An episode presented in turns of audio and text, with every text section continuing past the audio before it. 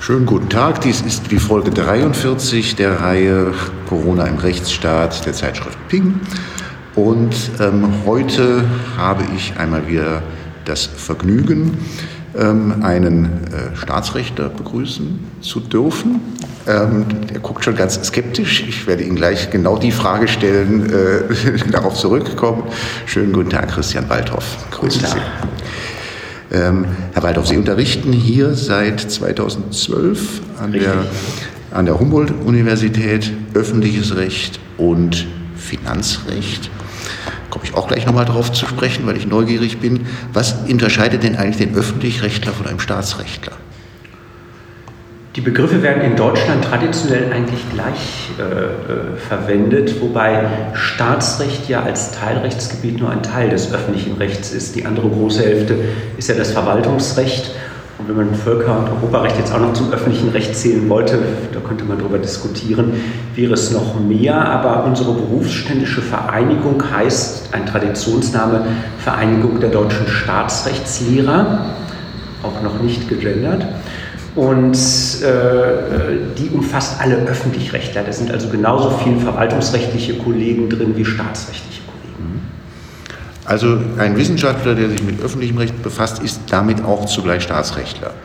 Ja, also nach dieser Logik und Terminologie ist das richtig, wobei es eben natürlich so ist, dass ein Teil der Kolleginnen und Kollegen einen eindeutigen Schwerpunkt im Verfassungsrecht, ist gleich Staatsrecht haben, während ein anderer Teil eher verwaltungsrechtlich unterwegs ist habe ich wieder was gelernt, das war mir so gar nicht bewusst, dass das ähm, deckungsgleich ist. Ähm, Finanzrecht, was ist das Steuerrecht? Mm, Finanzrecht ist ein Oberbegriff, wo man auch das Steuerrecht drunter fassen könnte. Äh, mein finanzrechtlicher Bezug ist aber die Finanzverfassung. Und zwar in einem weiteren Sinne Bund-Länder-Finanzbeziehungen, also alles das, was man so als Finanzausgleich bezeichnet, aber auch verfassungsrechtliche Einhegung und Einrahmung des Steuerrechts und auch ein paar spezielle Teile des Steuerrechts interessieren mich. Also unter anderem auch die Schuldenbremse. Genau, auch das Haushaltsverfassungsrecht, da würde man die Schuldenbremse zu zählen, gehört da auch zu und die spielt ja jetzt auch in der Corona-Situation eine gewisse Rolle. Ähm, ich verstehe gar nichts von diesem Thema. Ähm, deswegen starten Sie mir die äh, ganz naive Frage, ähm, äh, ähm, warum ging das jetzt so leicht, diese Schuldenbremse außer Kraft zu setzen? Oder ist das überhaupt so, dass sie außer Kraft gesetzt worden ist? Oder wie funktioniert das jetzt eigentlich? Ja, die Schuldenbremse, die wir jetzt haben, stammt ja aus dem Jahre 2009, die sogenannte Föderalismusreform 2, und ist, kleine Ironie an der Sache, dieses Jahr sozusagen für alle staatlichen Ebene, Ebenen vollständig verbindlich in Kraft. Das war so ein gestufter Inkrafttretensprozess. Aber ab 2020 müssen sich auch die Länder an diese Schuldenbremse halten. Die enthält aber Ausnahmetatbestände. Und ein Ausnahmetatbestand sind Naturkatastrophen oder ähnliche Fälle. Und interessanterweise, wenn man sich die Gesetzesmaterialien aus dem Jahre 2009, diese Grundgesetzergänzung anschaut, so wurden da auch Epidemien als möglicher Anwendungsfall genannt. Ich glaube, 2009 hat niemand an eine Pandemie oder so etwas gedacht, ich zumindest nicht. Aber bei den Beispielen, die dort aufgeführt werden, Flutkatastrophen, Vulkanausbrüche, das ist jetzt vielleicht für Deutschland oder Erdbeben jetzt nicht so relevant, Gott sei Dank, aber in den Beratungen der gesetzgebenden Organe taucht ausdrücklich äh, das Wort Pandem äh, Epidemie dort ähm, als, als Auslöser dieses Ausnahmetatbestands auf. Was ist der Kern der Schuldenbremse als Regelung? Der Kern der Schuldenbremse ist, dass es feste Verschuldensquoten, Verschuldungs, muss man ja sagen, Verschuldungsquoten gibt, äh, die auf Bundes- und Landesebene unterschiedlich ausgestaltet sind. Also dass ein Zahlenwert in einem Prozent, in einer Prozentrelation zum Inlandsprodukt festgeschrieben ist und das ist relativ rigide, wobei wir noch gar nicht die ganz richtigen Erfahrungen mit der Wirksamkeit dieser Schuldenbremse haben. Denn in den letzten Jahren war Hochkonjunktur, die Steuereinnahmen sprudelten nur so schwarze Null und die meisten Länder konnten ihre Landeshaushalte ohne Schuldenaufnahme ausgleichen. Das hat sich jetzt natürlich in mehrfacher Hinsicht geändert, weil wir jetzt plötzlich auch eine Wirtschaftskrise und damit eine Finanzkrise im Gefolge äh, des Corona-Geschehens haben oder zumindest bekommen werden und natürlich Ausgaben in ganz ungeahntem Ausmaß anfielen. Also unter dem normalen Tatbestand der Schuldenbremse wäre diese staatliche Ausgabenpolitik jetzt eindeutig nicht möglich, das ist völlig klar. Es würde alle Grenzen, die dort definiert sind, reißen. Aber man beruft sich natürlich jetzt zunächst auf diesen Ausnahmetatbestand.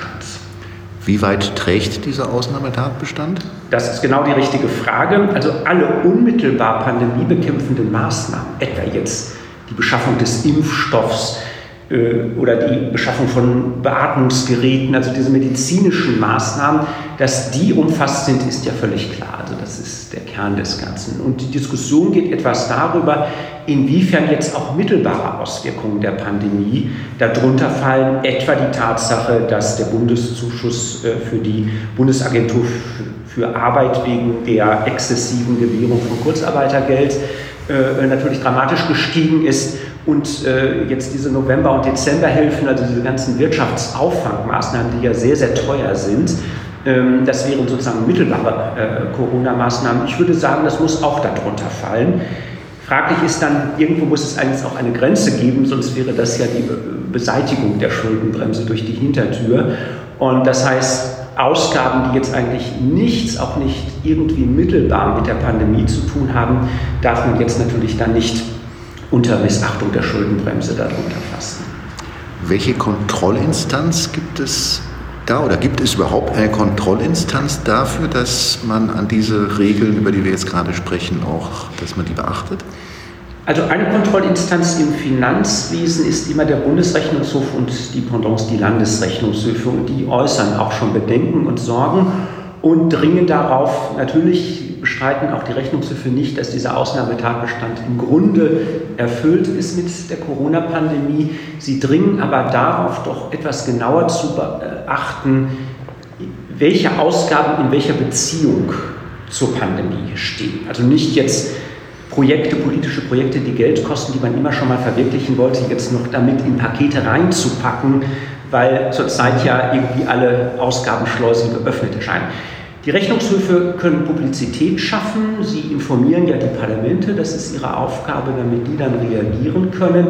Sie wenden sich unter Umständen an die Öffentlichkeit, sie haben aber keine Zwangsbefugnisse. Mhm. Sie können also den Haushaltsgesetzgeber in keiner Weise zwingen, jetzt umzusteuern, sondern es ist immer nur eine Beratungsleistung, eine Mahnleistung durch Herstellung von Öffentlichkeit.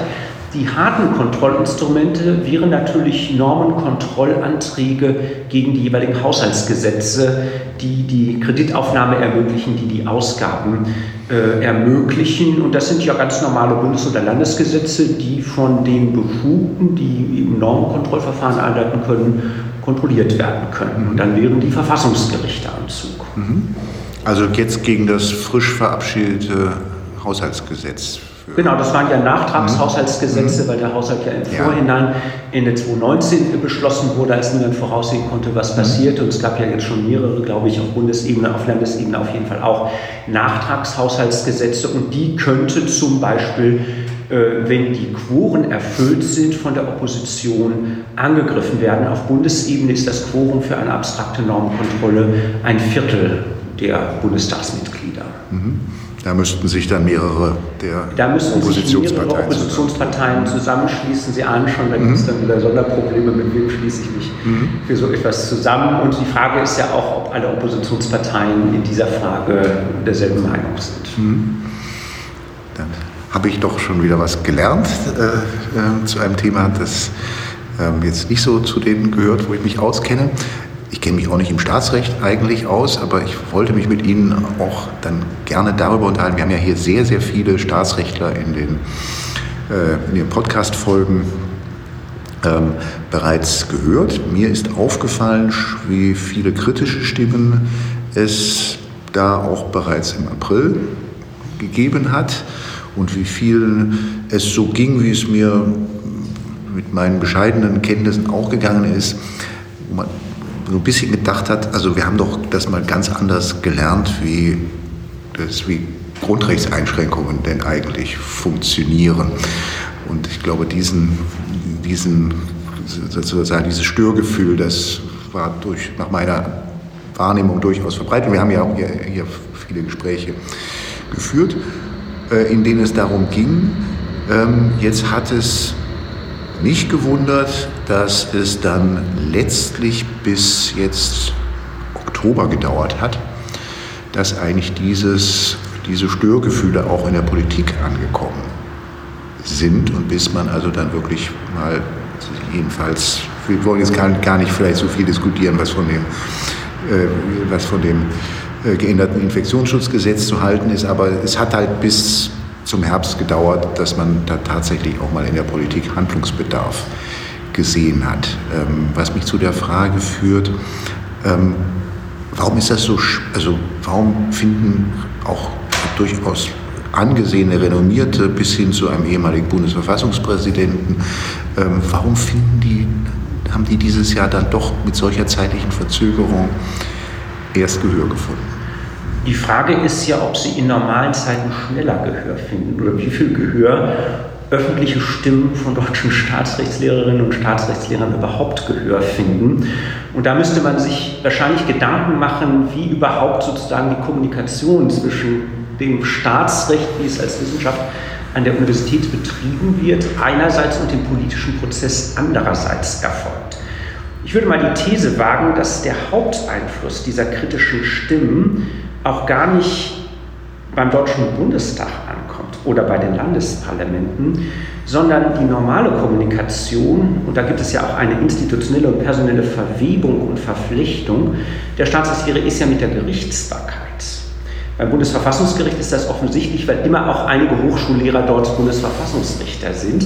Das gilt aber auch für die Verwaltungsgerichtsbarkeit. Ich bin etwa noch bis Jahresende Richter im Nebenamt am Oberverwaltungsgericht Berlin-Brandenburg hier in der Hagenbergstraße.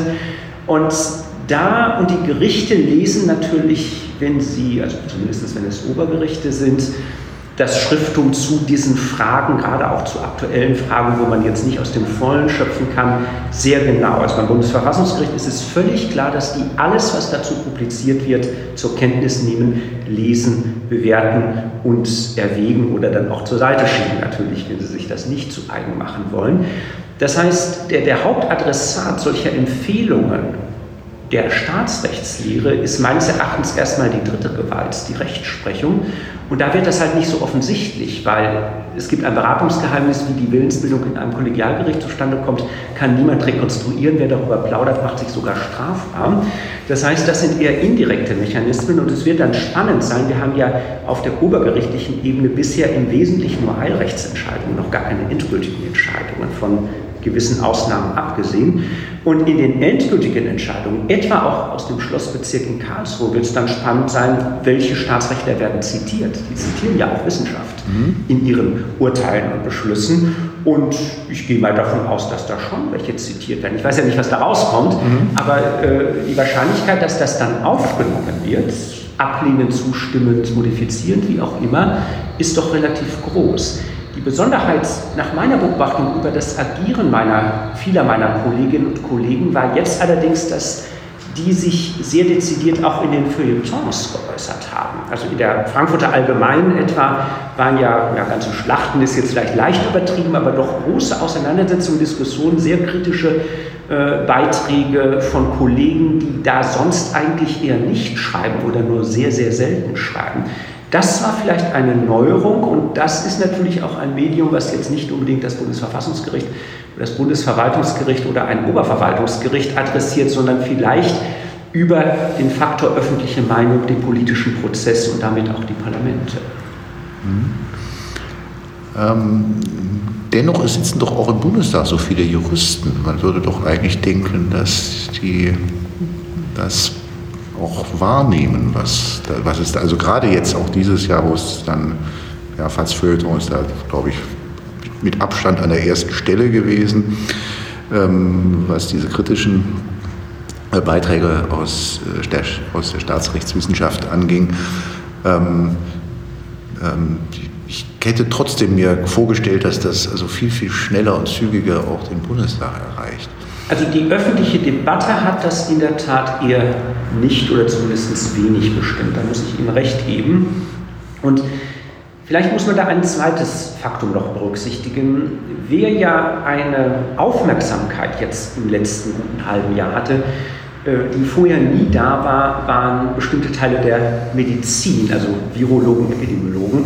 Das ist klar, also die sind, jeder auf der Straße kann jetzt bedeutende etwa Charité-Virologen oder Epidemiologen äh, benennen. Das liegt aber, glaube ich, daran, dass eine Besonderheit der Corona-Krise ja war und auch noch ist, dass die Tatsachenlage so unklar ist. Das heißt, sowohl die Öffentlichkeit als auch der politische Prozess, auch die Parlamente haben erstmal ein sehr großes, völlig nachvollziehbares Bedürfnis zu erfahren, was ist medizinisch, naturwissenschaftlich eigentlich los, was wissen wir über das Virus, welche Risikoabschätzungen, Folgenabschätzungen können wir daraus herleiten. Das ist bei normalen politischen Streitigkeiten so ja nicht der Fall. Vielleicht war es mal ursprünglich bei der Kernkraft auch so, aber inzwischen ist da das Wissen so groß, dass das eigentlich nur noch ein Bewertungs- und kein Kognitionsproblem mehr ist, also kein Wissensproblem mehr ist.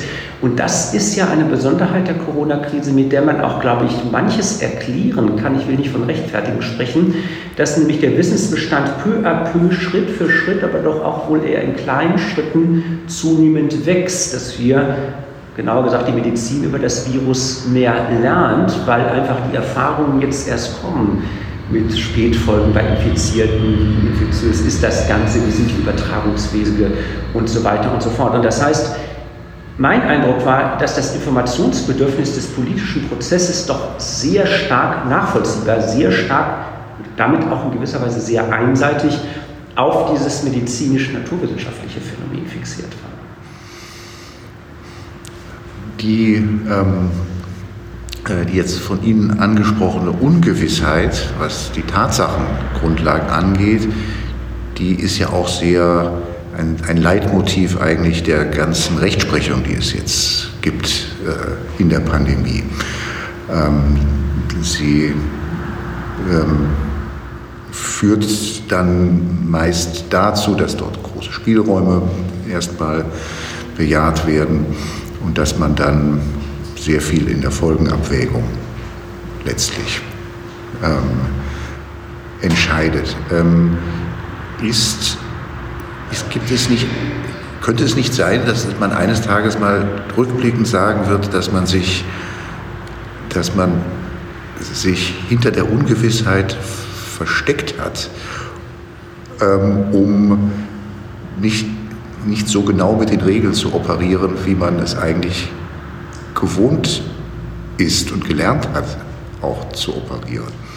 Also, dass man ex post klüger ist, ist jetzt sozusagen der Witz von mhm. Ungewissheit oder von Risikoabschätzungen.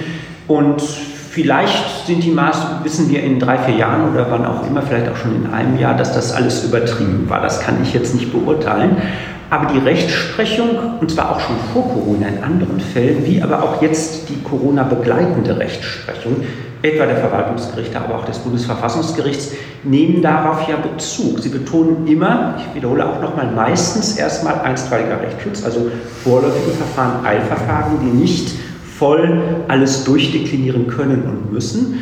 Ähm, und wenn ich die richtig deute, mal auf einer abstrakteren Ebene, so würde ich sagen, steht in vielen auch drin, das Ganze kann nur befristet sein, es muss überprüft werden, es gibt Nachbesserungspflichten, wenn das Wissen größer wird. Da kann man jetzt darüber diskutieren, ob das alles ausreichend geschieht. Da kann man sicherlich auch unterschiedlicher Meinung sein. Aber dass das gar nicht geschieht, kann ich äh, letztlich nicht feststellen.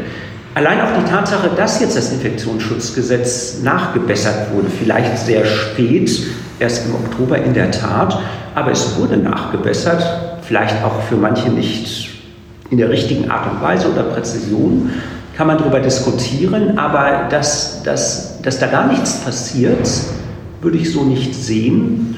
Und da die öffentliche Meinung in diesen Fragen ja sehr stark ist und sehr deutlich artikuliert wird, vielleicht auch mal überdeutlich gelegentlich hier in Berlin, äh, ist das mit Sicherheit auch eine Folge der, des öffentlichen Drucks, der öffentlichen Meinungs- und Willensbildung.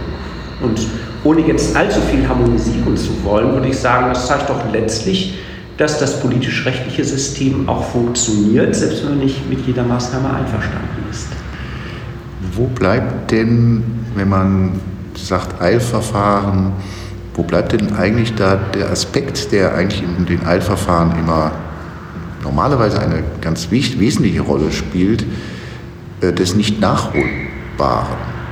Also, weil die nachwirkende, wenn es mal eines Tages das Bundesverfassungsgericht, das mal in einer Haupt, einem Hauptsacheverfahren in ein, zwei oder auch in acht Jahren ähm, entscheidet, das kommt ja vor, Vorratsdatenspeicherung zum Beispiel, ähm, ähm, dann ist ja, also dann ist ja alles das, was jetzt an Maßnahmen dann auch bei den Betroffenen wirkt, schon vorbei und nicht mehr rückgängig zu machen. Eigentlich müsste es doch jetzt eine besondere auch eine besondere Notwendigkeit geben, in den Eilverfahren dann doch schon ein bisschen gründlicher zu sein als üblich, da es ja nicht mehr nachholbar ist. Das ist so das Argument wie auch bei in einem anderen Rechtsgebiet, wo genau das Gleiche ist, weil wegen Demonstrationen mhm. werden auch immer in Eilverfahren verboten. Mhm.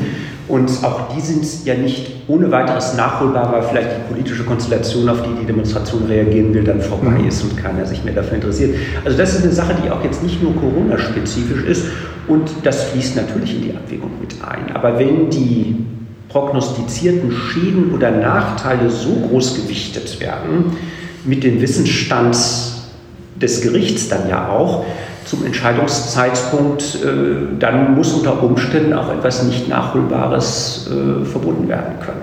Mhm. Also ich habe den Eindruck, das fließt schon ein, teilweise explizit, teilweise eher implizit in die Abwägung. Aber Sie müssen sich ja auch klar machen, dass ein Gericht für seine Entscheidungen, wenn es denn eine Fehlentscheidung gewesen sein sollte, im Grunde nicht verantwortlich gemacht werden kann. Während der politische Prozess verantwortlich gemacht werden wird. Wenn also die ganzen Prognosen und Einschätzungen des parlamentarischen Gesetzgebers sich als ex post, also nachträglich, als völlig verfehlt herausstellen sollten, Klammer auf, was ich nicht glaube, Klammer zu, aber mal als Denkspiel, dann würden die Wählerinnen und Wähler ja auch Konsequenzen ziehen. Dann würden nämlich vielleicht diese Politiker oder Abgeordneten abgewählt, während ein Richter natürlich durch seine richterliche Unabhängigkeit geschützt ist. Das ist ja ein tieferer Grund für diese ganze Entscheidung oder für diese ganze Grundrechtsjudikatur unter Bedingungen von Ungewissheiten des Bundesverfassungsgerichts. Das, erkennt, das Gericht erkennt schon sehr gut, dass die politische Verantwortung natürlich beim Gesetzgeber oder bei der Exekutive, je nachdem, äh, um wessen Handeln es geht, liegt. Und die können zur Verantwortung gezogen werden und sie sollen und müssen auch zur Verantwortung gezogen werden. Während das Gericht in einer neutralen Position und richterlicher Unabhängigkeit insofern ja entweder verantwortungslos jetzt in Anführungszeichen ist, beziehungsweise dem Gesetz verantwortlich ist. Mhm. Das klingt jetzt zwar vielleicht etwas abstrakt, aber ich glaube, dass das auch ein Teil der Risikoverteilung ist, dass die politische Verantwortung nicht, wozu es in Deutschland ja immer wieder Tendenzen gab, etwa auf die Verfassungsgerichtsbarkeit abgeschoben wird, sondern das sollen doch bitteschön die Parlamente selbst verantworten.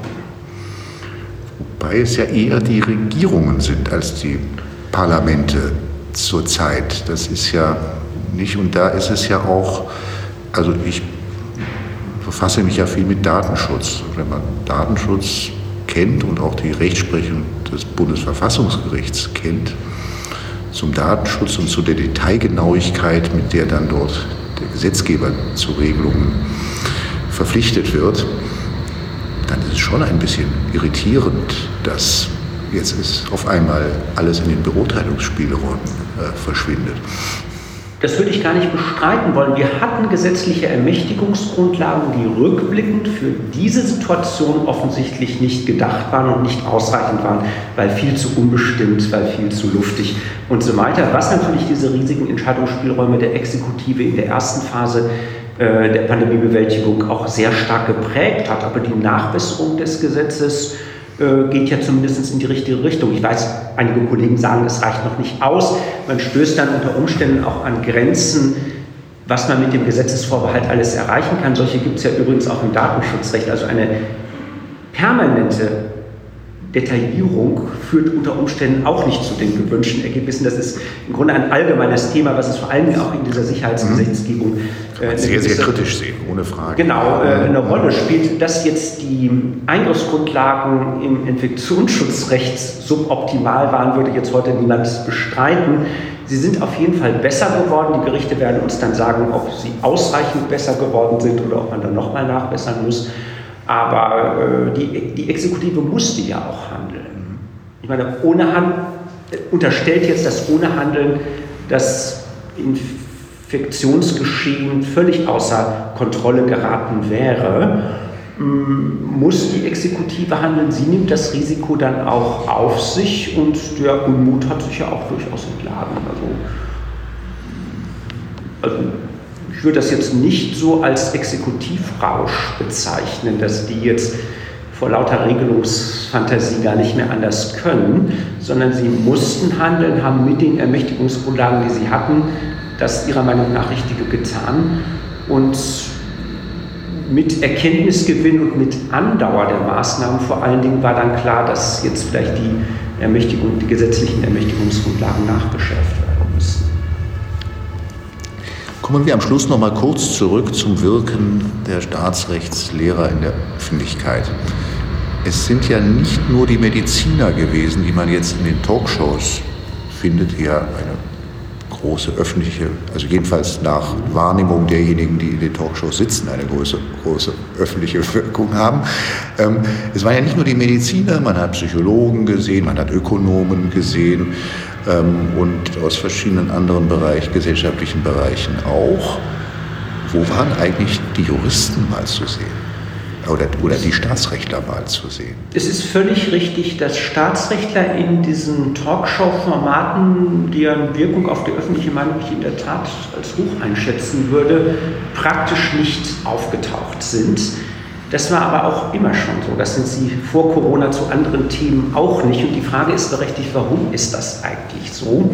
Das hat vielleicht auch etwas mit habituellen Besonderheiten des Faches oder der Fachvertreter zu tun die vielleicht anders als manche Ökonomen, die dann auch vielleicht eher international orientiert und gestellt sind, sozusagen mit anderen Kommunikationsformaten, ähm, fremdeln. Also das, die Beobachtung würde ich teilen. Hm, wie man sie bewertet, ist natürlich eine andere Frage. Das hat auch einen generationellen Aspekt dass vielleicht die ältere Generation bei den Staatsrechtlern viel stärker als in anderen Fachdisziplinen das immer noch so als etwas nur halb seriöses oder unseriöses und vielleicht sogar der fachlichen Reputation schädliches einordnet, was ich nicht so sehen würde. Denn jeder Hochschullehrer hat auch eine Aufgabe, die Öffentlichkeit einzubeziehen, die Öffentlichkeit mit seinen Erkenntnissen zu informieren und welche besseren Kanäle gäbe es da. Mm, also Ökonomen, ich arbeite viel mit Ökonomen zusammen über meine finanzrechtlichen Interessen. Die ticken schon etwas anders und die sind auch habituell etwas anders. Die, sind, die haben kommunikative Stärken, die der typische Staatsrechtslehrer nicht hat. Sie haben aber auch Schwächen, die der typische Staatsrechtslehrer vielleicht nicht hat. Diese medialen Formate wie Talkshows sind vielleicht dem Staatsrechtler nicht auf den Leib geschrieben, vielleicht liegt es aber auch daran, dass sie einfach nicht gefragt wurden. Also die ökonomischen Auswirkungen, da möchte man Informationen haben. Was passiert jetzt? Kommt die nächste Rezession? Steigt die Arbeitslosenzahl? Wie lange können wir das Kurzarbeitergeld noch zahlen und so weiter? Die rechtlichen Grenzen, diese Fragen wurden ja meistens den Politikern gestellt. Unabhängig davon, ob die jetzt Juristen sind oder nicht, da kommt es dann nicht drauf an.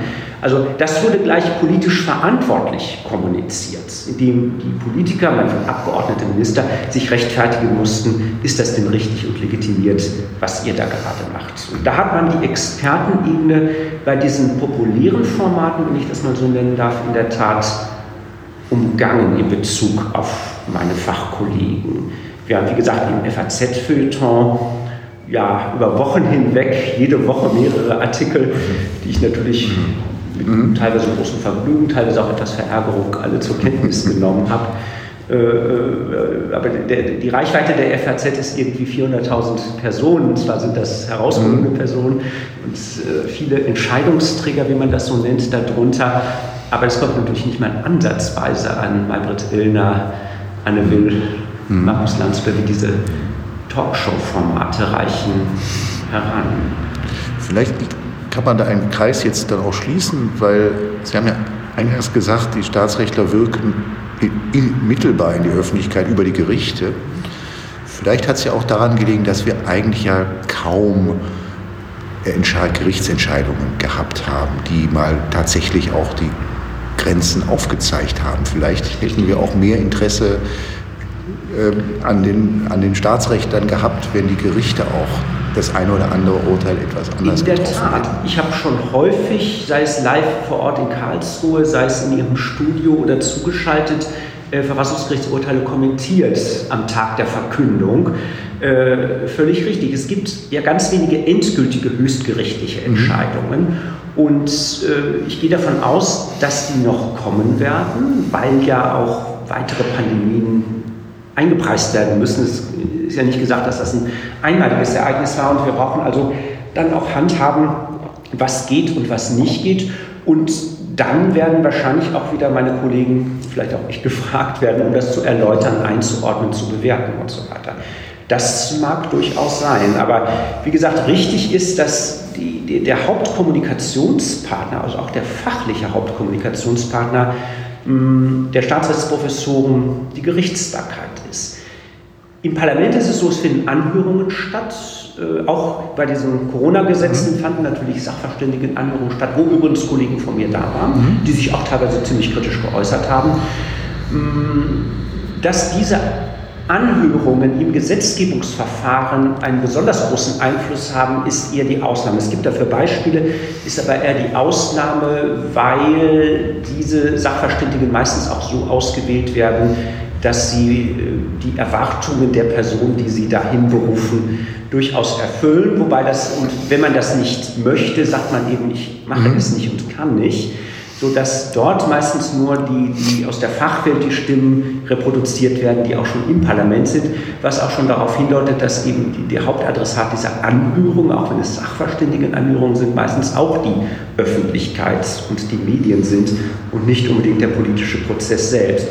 Was wir natürlich nicht beobachten können, was es aber gibt, sind informelle Beratungen vertrauliche Beratung. Das gibt es in allen Ministerien, das gibt es in den Fraktionen, dass die sich Expertinnen und Experten einladen, die in Hintergrundgesprächen durchaus informieren.